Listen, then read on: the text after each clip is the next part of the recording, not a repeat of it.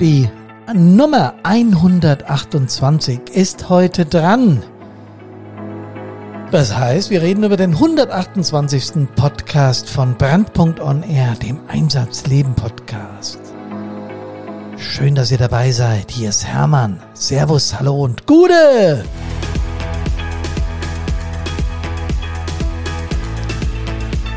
Ich habe heute einen Titel, der wird euch interessieren, da bin ich sehr sicher. Wir haben eine neue Mutante entdeckt. Und zwar die Mutante Ego. So der Titel des Podcastes. Mutante Ego greift um sich. Warum sich manche Bürgerinnen von Feuerwehrleuten und Co. nichts mehr sagen lassen.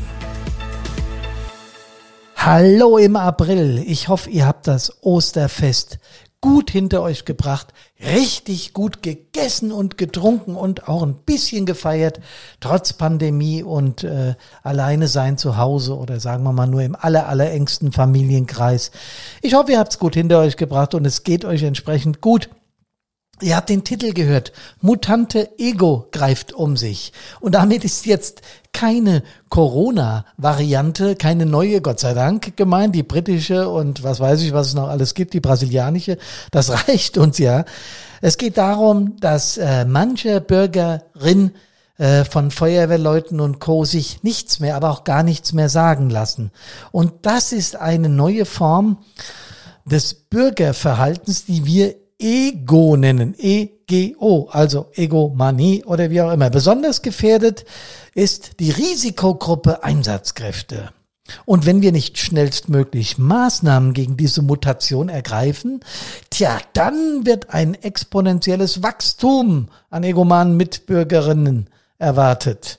Die Folgen für uns Einsatzkräfte wären verheerend und können, und das ist das eigentliche Kernproblem dieser Nummer, zum Austritt führen. Da sind wir nämlich beim Thema. Das ist das, was wir unbedingt verhindern müssen, denn ihr wisst, ich habe es oft genug gesagt, Ehrenamt ist in Deutschland nicht zu bezahlen. Auf keiner Ebene. Weder bei den Sportlern, bei den Rettungsdienstlern, beim THW und schon gar nicht bei der Feuerwehr. Kluge Köpfe haben irgendwann mal errechnet, dass die freiwillige Feuerwehr, wenn sie zur Berufsfeuerwehr würde, siebenmal teurer würde. Wie das zusammenhängt, weiß ich nicht. Irgendein statistischer Wert. Aber ich kann es mir sehr gut vorstellen, weil Personalkosten ist ja das, was am allermeisten ausmacht in den Betrieben. Und das wäre dann bei einer Berufsfeuerwehr natürlich auch so. Tja, was ist denn da los in unserer Gesellschaft? Ja? Beispiele gibt's genug. Du brauchst bloß das Feuerwehrmagazin, Feuerwehrzeitschrift Florian Hessen oder was es alles gibt, aufzuschlagen.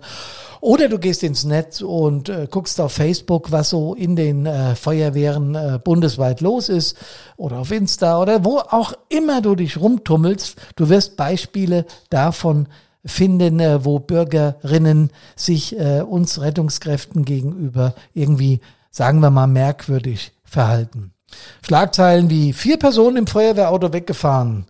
Feuerwehrmann bespuckt und getreten. Es vergeht da wirklich kaum ein Tag in Deutschland, äh, wo Feuerwehrfrauen und Männer äh, nicht beleidigt, bedroht, angerempelt, bespuckt oder sonst was werden. Ja? Wir kennen dieses Phänomen, sagen wir mal, aus ganz vielen Nachrichtensendungen, wo irgendwo Demonstrationen sind und Menschen sich friedlich treffen um für irgendeine Sache äh, lautstark zu protestieren. Das ist erstmal völlig in Ordnung. Merkwürdig wird's dann aus meiner Sicht, wenn dann die Kräfte, die diese äh, Veranstaltung sichern, also in der Regel die Polizei oder Ordnungskräfte, dann angepöbelt werden oder sogar Gewalt angewandt wird. Da frage ich mich immer wieder, was geht in diesen kranken Hirnen vor, diese Menschen, die da ihren Dienst tun und sonst gar nichts anzugreifen. Also andersrum gesagt, von der Polizei kennen wir dieses Phänomen schon sehr, sehr lange. Als ich ganz junger Bub war, äh, Ende der 60er Jahre, äh, war ich äh, sieben, acht, neun Jahre alt. Und da habe ich diese Demos gesehen, äh, äh die, die, wo die 68er auf die Barrikaden sind und haben sich gegen das Establishment äh, gewehrt. Mein älterer Bruder war da auch ganz aktiv. Lange Locken hat er gehabt und hat protestiert. Und so. Ja, alles super. So lange, wie das friedlich geschieht. Und da sind wir doch völlig eins, dass äh, Demonstration oder Protest in unserer Demokratie ein ganz hohes Gut ist und dass es dann auch noch von, von Polizisten beschützt wird. Ich habe das damals verfolgt und als es dann eskaliert ist, weil die dann mit irgendwelchen Stöcken auf die Polizisten los sind und die sich gewehrt haben, ähm, ich weiß noch, dass es immer hieß Bullenschweine und allein dieser Ausdruck hat mir ja so negative Vibes hinterlassen, weil warum muss man Menschen so angehen? Was soll denn das? Ja, und das erleben wir jetzt auch immer mehr bei der Feuerwehr. Es gibt da die unterschiedlichsten Auslegungen zu Zahlen. Ähm, ich habe das versucht zu recherchieren für diesen Podcast und bin äh, bei, bei einigen Quellen darauf gestoßen, dass sich das wohl in den letzten zehn Jahren verdoppelt hat. Andere Quellen sagen wieder, dass es da keine äh, immanente Steigerung gibt, Komma, aber dass die Dunkelziffer gewaltig hoch ist. Und äh, da gibt's eine Studie der Ruhr-Uni in Bochum, die melden, dass 80 Prozent der Feuerwehrkräfte im Einsatz Übergriffe nicht melden. Also es nicht an die große Glocke hängen. Ähm, vielleicht sogar schon gar nicht ihrem Vorgesetzten sagen, sondern das mit sich ausmachen. Und das ist so der erste Punkt, den ich finde, den wir verändern müssen. Sobald sowas passiert, sobald irgendeine eine Form von, von verbaler oder sogar körperlicher Gewalt äh, im Einsatz auftritt, ist es dem Dienstvorgesetzten, dem Einsatzleiter, dem Gruppenführer, Zugführer, völlig egal, dem Leiter der Feuerwehr, dem Wehrführer, könnt ihr halten, wie ihr wollt, wie eure Meldekette eben ist, äh, im Einsatzbericht zu vermerken. Den schreibt ja in der Regel der Einsatzleiter oder ein von ihm Beauftragter. Ähm, und da ist es zu vermerken, dass das passiert ist, weil dann fließt das als statistischer Wert irgendwo mit ein und wir kriegen mal saubere Zahlen in die Richtung, weil dann, wenn wir saubere Zahlen liefern, passiert ja noch ein Effekt. Die Politik wird darauf aufmerksam und wird sich dieser Sache vielleicht hoffentlich dann auch annehmen. Das heißt, wir müssen an dieser Stelle einfach lauter werden und nicht einfach akzeptieren, was da mit uns geschieht und gemacht wird. Ähm, das Beispiel, das wahrscheinlich die meisten Feuerwehrfrauen und Männer kennen, ist die nicht akzeptierte Absperrung. Ja. Das kommt auch in den absolut kleinsten Feuerwehren, Orten vor, das ist was, was wir immer und immer wieder erleben, dass eine Absperrung nicht akzeptiert wird, weil man keine Zeit hat, weil man da jetzt durch muss, weil da auf der anderen Seite ein ganz wichtiger Termin wartet und die Umleitung nicht in Kauf genommen werden kann oder es vielleicht sogar gar keine Umleitung existiert, weil es eine Sackgasse ist, was weiß ich, warum, oder eine Einbahnstraße, keine Ahnung. Aber das kennen wir. Das haben wir schon oft erlebt und die Diskussionen dazu haben wir auch schon oft erlebt. Manchmal verlaufen sie friedlich und es wird akzeptiert, manchmal eben aber auch nicht. Tja, diese Anpöbelungen, die dann daraus entstehen, gab's das jetzt schon immer?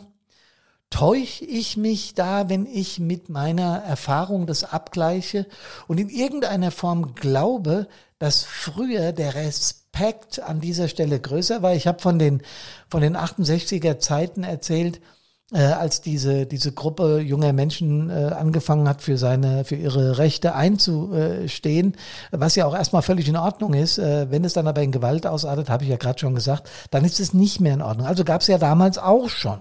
Ja, äh, nach dem Krieg war das alles ein bisschen stiller. Man musste diese scheiß Nazi-Zeit erstmal verdauen. Und ich glaube, das ist so eine Zeit, wenn meine älteren Geschwister oder meine Eltern mir erzählt haben, da war man erstmal froh, dass es vorbei war und dass, dass, dass es Ruhe war und die Alliierten hier in Deutschland und so. Aber dann, wie gesagt, im Laufe der 60er Jahre mit der, auch mit der Veränderung der Musik, mit den Beatles und Stones und was da alles gab damals, äh, hat sich angefangen, so ein bisschen diese Protestbewegung zu entwickeln. Aber trotzdem glaube ich aus meiner Erfahrung als Jugendvolk, Feuerwehrmann und später auch als aktiver junger Feuerwehrmann und dann auch älter werden, Verantwortung übernehmend als Gruppenführer, Truppführer, Gruppenführer, Zugführer, glaube ich, zumindest gefühlt, dass der Respekt größer war. Hierzu würde mich definitiv eure Meinung interessieren. Schreibt mir ruhig. Ähm, wenn ihr, wenn, selbst wenn ihr noch jünger seid, was ihr für Erfahrungen in, ihre, in euren Feuerwehren habt, schreibt mir bitte, äh, wie ihr das seht, ob das gefühlt nur bei mir so ist. Ich weiß, dass es bei vielen Feuerwehrleuten so ist, aus vielen Gesprächen, die ich geführt habe, aber es würde mich echt interessieren. So, also, was ist das, was da mit den Menschen passiert? Ähm, immer wenn ich mich mit älteren Kameraden unterhalte, sind die eigentlich eher meiner Meinung, dass sie sagen, nee, das war früher anders. Das war mehr Respekt vor der Uniform oder vor dem, was Uniformierte an Einsatzstellen angeordnet haben. Zumindest kommt uns das, wie gesagt, gefühlt so vor. Ja, was ist denn mit den Leuten los? Sind die egoistischer geworden oder was? Dieses Wort Egoismus, Egozentrik, Egomanie muss man mal auseinandernehmen, damit man so ein bisschen versteht, äh, was dahinter steckt. Ja, also Egoismus ist per se erstmal überhaupt nichts Schlechtes. Also in der ganzen Psychotherapie musste mich ja eine Zeit lang in meiner Ausbildung auch damit befassen, als ich äh, den Psychotherapeuten gemacht habe. Dann ist Egoismus erstmal grundsätzlich überhaupt nichts Schlechtes, weil ein gesunder Egoismus ist nur das, dass man versucht, seine Position zu vertreten mit vernünftigen Mitteln und das, was man möchte, auch zu kommunizieren. Also zu sagen, ich möchte nicht oder ich möchte das und das. Das macht man in jedem Restaurant, wenn man, wenn es denn wieder geht, ja, okay. Aber das macht man, wenn man äh, sein, sein, sein Essen bestellt, äh, dann äußert man ja das, was man möchte. Und alle anderen Speisen sind das, was man nicht möchte. Also man sagt deutlich, was man will. Und das ist als Mensch erstmal auch vollkommen in Ordnung. Wenn das nicht so wäre, dann sind wir auf der Seite des Helfersyndroms. Das heißt, wenn jemand nur gibt und nur diese, bei uns im Elba-Modell, in unserem Persönlichkeitsmodell ist das der Bär, der immer hilfsbereit ist, der immer äh, ein treuer, äh, fürsorgender Kamerad ist oder eine Kameradin und äh, der aber nie seine eigenen Bedürfnisse geltend macht. Wenn man viel von diesem Bär als Anteil hat, dann ist es nicht gut, weil man selbst seine eigenen Bedürfnisse nicht nach vorne bringt, ja. Und das ist mit einem gesunden Egoismus gemeint. Egoismus ist dann gesund, wenn er meine Bedürfnisse klar macht, ohne dass ich, sagen wir mal, den Raum der anderen verletze. Das ist ein gesunder Egoismus. Ähm, es gibt auch den ungesunden Egoismus, das heißt, wenn jemand sehr auf sich bezogen ist. Man nennt das, glaube ich, dann schon, nee, nicht glaube ich, weiß ich, Egozentrik.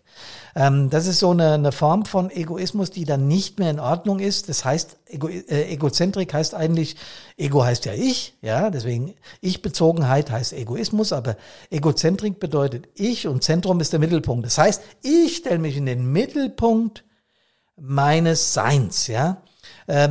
Das ist so ein bisschen eine übertriebene Selbstbezogenheit, ähm, Neigung beständig auf sich aufmerksam zu machen und so weiter. Wenn man das steigert, dann nennt man das Egomanie. Und das ist schon eine krankhafte Übersteigerung der Wichtigkeit der eigenen Person. Ich bin wichtig, der Rest interessiert mich nicht. So, Ego bedeutet ja wieder ich, Manie bedeutet Raserei, äh, jetzt original übersetzt, ja. Egomanie ist also so eine, so eine Ich-Sucht. Ich bin der, der hier das Sagen hat, äh, ohne meine Meinung geht gar nichts. Äh, Menschen, die sich grenzenlos überschätzen, sind Egomane. Das Ganze kann man noch steigern. Dann wird es zu einem Narzissmus. Das ist so eine übersteigerte Selbstliebe. Wenn die noch zur Egomanie hinzukommt, ja, dann ist es aber richtig gut. Ne? So eine narzisstische Persönlichkeitsstörung macht es jetzt nicht nur dem Umfeld der Betroffenen schwer. Äh, auch, auch die Menschen selbst können unter diesen Dingen leiden, wenn sie mal ehrlich in sich reinhören. Warum erzähle ich euch das?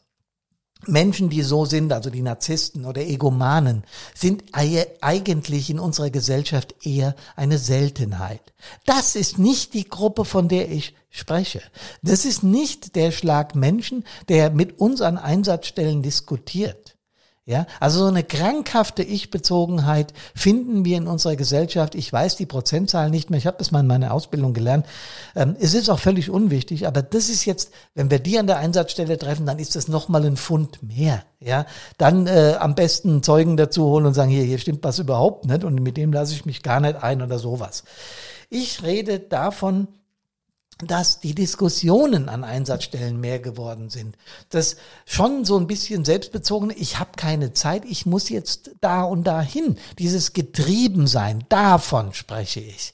Und das ist was, was in unserer Gesellschaft einfach aus meiner Sicht nicht beweisbar, das werden später Soziologen äh, oder, oder irgendwelche Forscher werden das sicher irgendwann mal nachweisen, aber gefühlt ist das absolut hat das zugenommen und deswegen müssen wir darüber reden. Warum ist das so? Warum ist es mehr geworden, wenn auch nur gefühlt? Warum ist es so? Wie war es denn früher? Austausch von Nachrichten über die Medien, im Zweifel über die Printmedien. Du hast morgens in der Straßenbahn, in der U-Bahn, in der S-Bahn oder je nachdem, was du gefahren bist oder im Bus, hast du Menschen gesehen, die eine Zeitung vor den Augen hatten. Eine Zeitung hat den Vor- oder Nachteil, genauso wie das TV. Es spiegelt möglichst im Versuch neutral zu bleiben, die Nachrichtenlage wieder. Es bleibt oft bei dem Versuch, weil es gibt Zeitungen, die sind mehr links und es gibt Zeitungen, die sind mehr rechts und dann gibt's mehr die in der Mitte. Also ich meine jetzt vom politischen Spektrum her. Das ist auch völlig in Ordnung. Und das ist ja äh, bei den, bei den TV- oder Radiomedien äh, nicht ganz in der Ausprägung, aber auch so ein bisschen so. Ich glaube, man weiß sehr genau, für was die Süddeutsche Zeitung, für was die Berliner Zeitung, für was die Frankfurter Allgemeine Zeitung oder im Gegensatz dazu die Frankfurter Rundschau steht. Jeder, der sich mal mit der Medienlandschaft befasst hat, weiß ganz genau, die Zeitung ist mehr links, die Zeitung ist mehr rechts. Das war damals so. Man wusste also, auf was man sich beim Lesen dieser Medien einlässt. Gar keine Frage. Der Austausch unter den Menschen hat an der Ortsgrenze, hm, manchmal auch an der Kreisgrenze aufgehört. Das heißt, du bist ja nicht ständig rumgereist und hast mit irgendwelchen Menschen über die Situation in unserer Republik oder weltweit gesprochen. Ähm, die Faktenlage war eben durch Print oder durch TV-Medien, ähm, war die, war die so und du hast dich halt mit deinen Familienmitgliedern, mit deinen Freunden und Bekannten darüber unterhalten und ausgetauscht, wie du das wie du das betrachtest. Und dann war eigentlich, nicht nur eigentlich, es war so, mit der Nachrichtenlage Schluss. Du hast ja deine Meinung gebildet, hast du irgendwelchen Dingen auch eine Meinung gehabt, hast die mit anderen ausgetauscht, gut ist. Wie ist das heute? Ja, ich möchte mal von einem Nachrichtenüberfluss sprechen.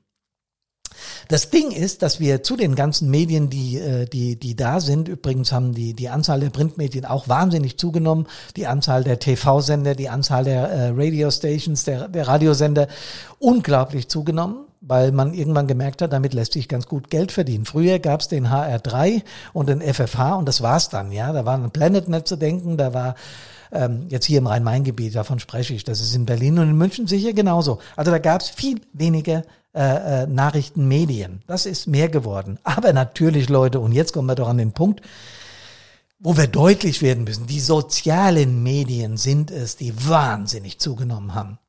Äh, Mark Zuckerberg hat genau gewusst, was er mit der Implementierung von Facebook macht. Das heißt, am Anfang hat er es wahrscheinlich nicht gewusst, aber er hat sehr schnell gemerkt, wie viel Kohle in diesem Medium steckt und wie viel Möglichkeiten in diesem Medium stecken. Und ich will das auch nicht per se kritisieren. Das hat natürlich Nachteile. Es hat auch Vorteile, weil ich benutze es ja auch, ja. Oder viele Menschen nutzen diese Kanäle und da ist es auch scheißegal, ob das Facebook, Twitter, Instagram, ähm, LinkedIn oder was weiß ich was ist. Ja, das eine ein bisschen mehr geschäftlich, das andere ein bisschen mehr mit Bildern, das dritte ein bisschen mehr mit Informationen, die die Menschen selbst streuen. Und da sind wir beim Punkt. Die Menschen haben jetzt die Möglichkeit, sich in Zehntelsekunden weltweit auszutauschen. Das ist schlicht gesagt eine Revolution. Und ich bin ganz sicher, wir haben alle diese Revolution noch nicht bis zum Ende gedacht oder begriffen. Das müssen auch Spezialisten tun. Dafür gibt es eine eigene Wissenschaft, die sich darum kümmert. Und ich bin sicher, wir werden noch viel darüber erfahren, hören und lernen. Aber der Punkt ist, dass plötzlich jeder Mensch die Möglichkeit hat, sich in diesen Medien selbst mit seiner Meinung, mit dem, was ihn bewegt, mit dem, was er fühlt und was er denkt, darzustellen. Der Unterschied ist, wenn wir uns privat treffen und wir äußern etwas, sehe ich das, was du an Emotionen rüberbringst. Wenn wir das in den Medien tun, trauen wir uns Dinge, die wir im persönlichen Gespräch nie tun würden. Wir trauen uns Sachen anzusprechen, zu kommentieren, auch böse darzustellen, was wir im eins zu eins Gespräch oder auch, sagen wir mal, äh, im Fernsehsender schon gar nicht oder irgendwie, ja, außer die ganz harten Fälle, okay. Ähm, äh, da, äh, darzustellen in den sozialen Medien trauen wir uns das. Wir lassen da, ich sag's mal auf Hessisch, die Sau raus. So. Und Jetzt, wenn wir da einen Moment drüber nachdenken, was das für Folgen hat, was Medien und Mainstream, welche Deutungshoheit, welche Selbstverwirklichungsaspekte da jetzt entstanden sind, dann wird auch schnell klar, dass wir getriebener erscheinen. Nehmen wir Corona. Ne, seit anderthalb Jahren, knapp, nee, Quatsch, ein Jahr und vier Monate genau, beschäftigt uns dieses Thema weltweit. Äh, es wird Land auf und Land ab diskutiert. Und trotz trotz aller Meinungen hat jeder von uns natürlich eine Ansicht zu dieser Pandemie. Ja, und ich gehe jetzt nochmal nur von mir aus. Ich höre alle Spezialisten in den Medien. Ich nehme wahr, was die Wissenschaft sagt und wie sie die Mutante, die britische Mutante äh, dieses Virus äh, äh, äh, klassifiziert und wie sie sagen, wie gefährlich das ist und was damit passiert. Ich nehme das alles wahr. Ich sehe Talkshows, wo darüber gesprochen wird, wo die Spezialisten sitzen, wo Politiker sitzen, wo Presse sitzt, Medien sitzen, wo äh, auch mal ein, ein, ein Verschwörer sitzt und sagt, ich glaube das alles nicht, weil. Und ich nehme das alles über, über die sozialen Medien wahr. Und Leute, ich sag's euch jetzt ganz ehrlich. Ich bin fest davon überzeugt, dass die Wissenschaft genau weiß, was sie tut. Und ich bin absolut fest davon überzeugt, dass das, dass die Politik momentan wirklich versucht, ihr Bestes zu geben. Das gelingt nicht immer und europäische Ausschreibungen und ich weiß und Impfstoff, da passieren Dinge, die mir auch nicht gefallen. Ganz klar. Aber ich bin fest davon überzeugt, dass Medien, die Politik, vor allem die Wissenschaft, genau wissen, was sie tun oder sagen wir mal zumindest das Beste probieren. Genau wissen kann man es ja gar nicht, weil dieses Ding ist relativ neu. Es ist ein und ein Vierteljahr alt und kein Mensch wusste, dass es kommt und kein Mensch wusste, hatte einen Plan in der Tasche, Tasche in der Schublade, äh, was wir jetzt machen, wenn genau dieses Virus auftritt. Ging ja gar nicht.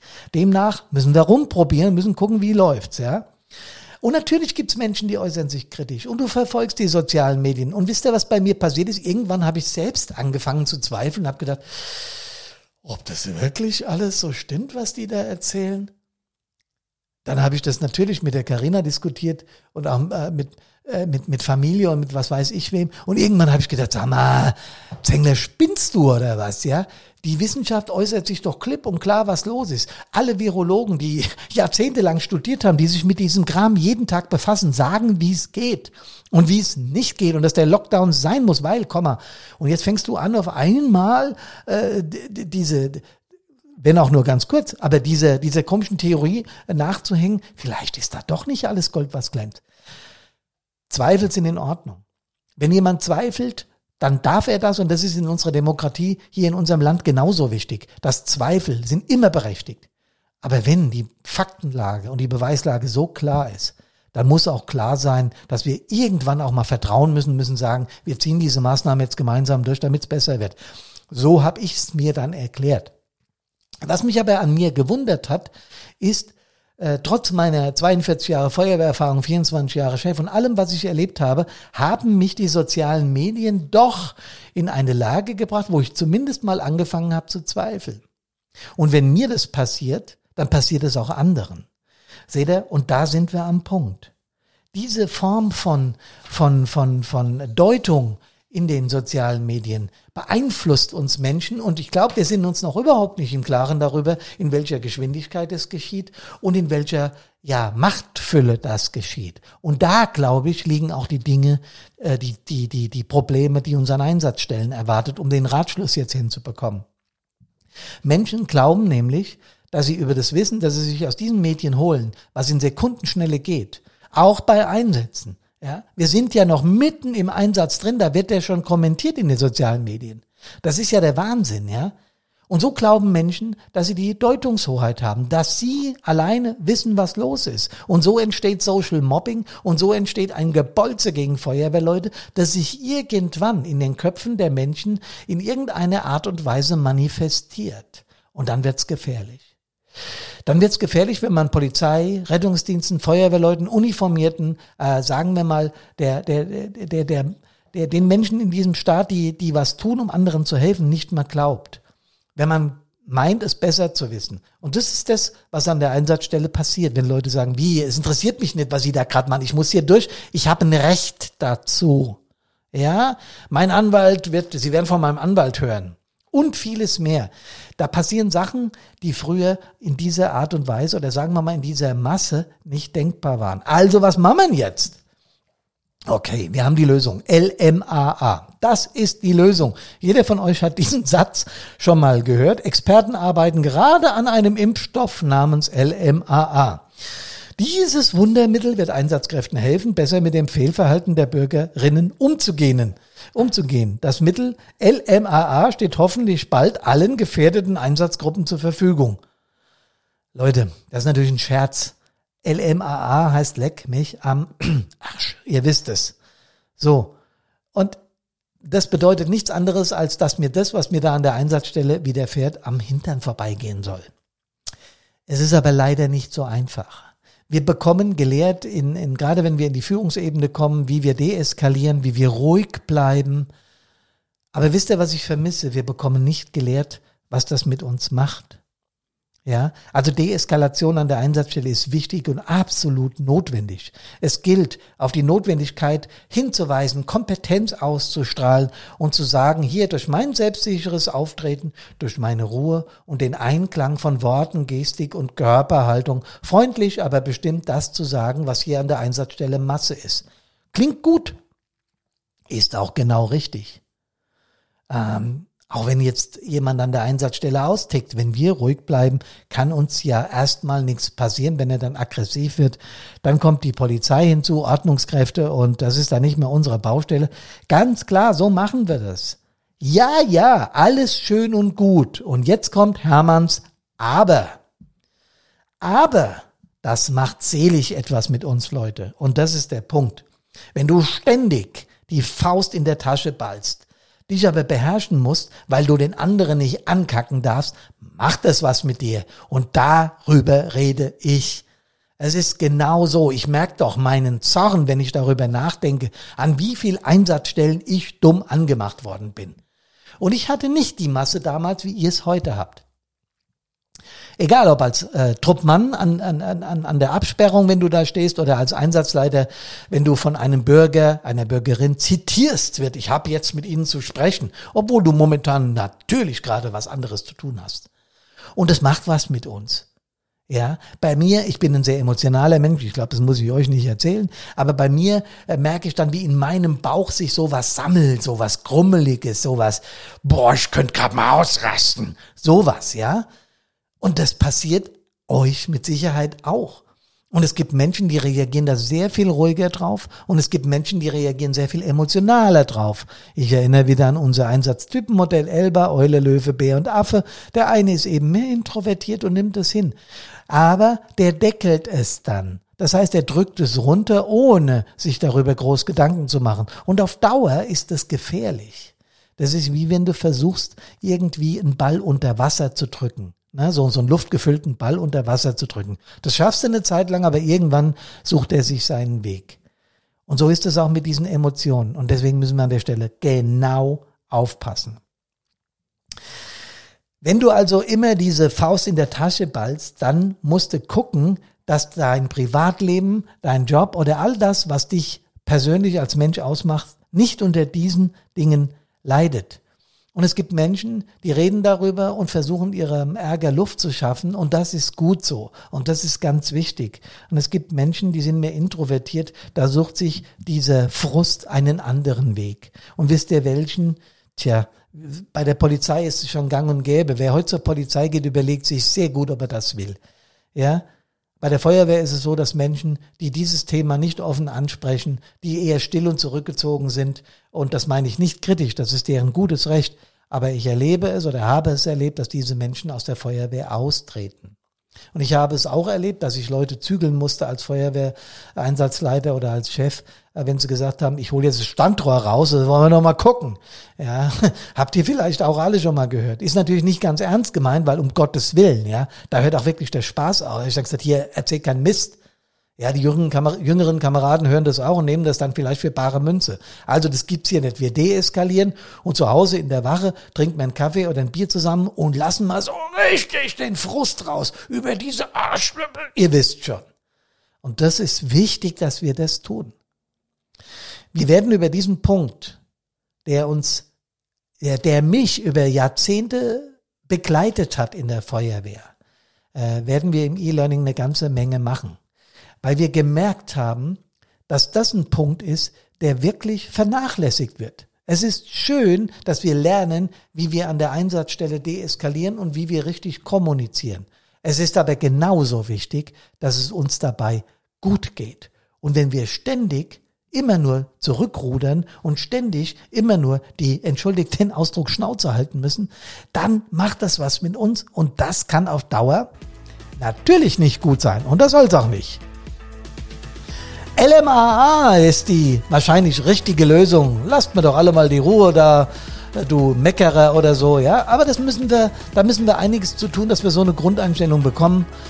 Faust in der Tasche ballen ist eben nicht. Ich wünsche euch immer meckerfreie Einsatzstellen und vor allem, liebe Kameradinnen und Kameraden, dass ihr gesund aus allen Einsätzen wieder nach Hause kommt. Bis dahin, macht es gut. Servus, hallo und Gude.